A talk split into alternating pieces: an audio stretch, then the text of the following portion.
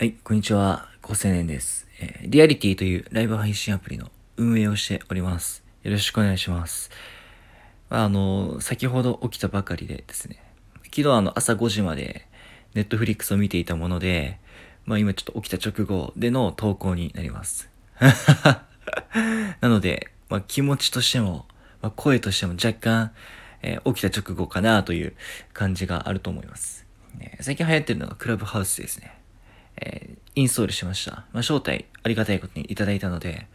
やってるんですけども、ここで言われてること、クラブハウス今ものすごく盛り上がってるので、クラブハウス何が魅力的なのかっていうのが、まあ、ツイッターにしても、あと地上波のニュースですね。ちょうど昨日かな、やってました。こういうところがいいみたいな。そこで言われてることは、99.9%スタンド FM のいいところと一緒でした。つまり、音声メディアのいいところですね。言い換えると、クラブハウスが圧倒的な流行というか加熱で、えースタンド FM にこう入るポテンシャルのある人たち、スタンド FM をインストールして利用するポテンシャルある人たちが、えースタンド FM じゃなくて、クラブハウスでいいやってことで、そっちに流れていってしまってるような印象を受けます。で、まあ、それに関してはもう別に僕が心配することではなくて、ユーザーというか、まあ、パイの取り合いなんていうのは運営さんのお仕事なので、あの、どうなるのかなっていうのにすごく見ていますけども、僕はやっぱスタンド FM にずっと活動を続けた立場はあるので、280本も投稿してますし、スタンド FM のアプリの UI とかデザインとか思想もやっぱり伝わってきてそこは大好きなので、そこはあの応援はしています。が、まあ、クラブハウスっていう、えー外来種というか、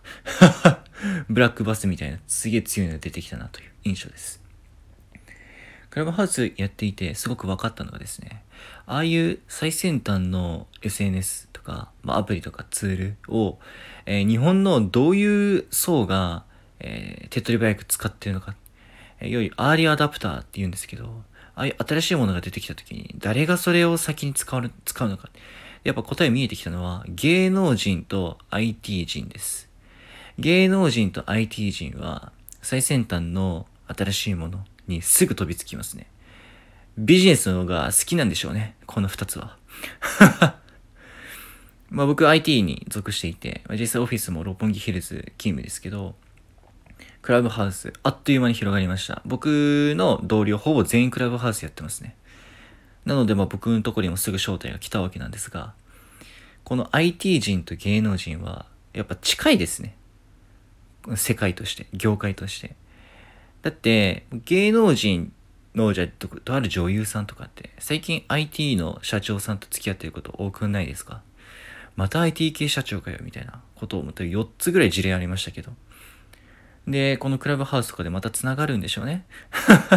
今クラブハウス開いてみてください。ほとんどが芸能人か IT の人間です。ほとんどがです。僕もクラブハウスやってるんで、フォローとかフォロワーとかのバーって伝っていけば、今のユーザー層って大体この2パターンだなっていうのは手に取るようにわかりますけども、こうやってまた繋がるんでしょうね。IT と芸能人が。はい。ということで、あの、今日はね、お伝えしたかったのは、クラブハウスものすごく流行ってますけども、まあ一つはその音声メディアってところが、スタイフよりも加熱しそうな勢いがある。でもう一つは、芸能界と IT 業界はものすごく近い業界だなってことに気づきました、今日。芸能界、ちょっと手をつけたいですね。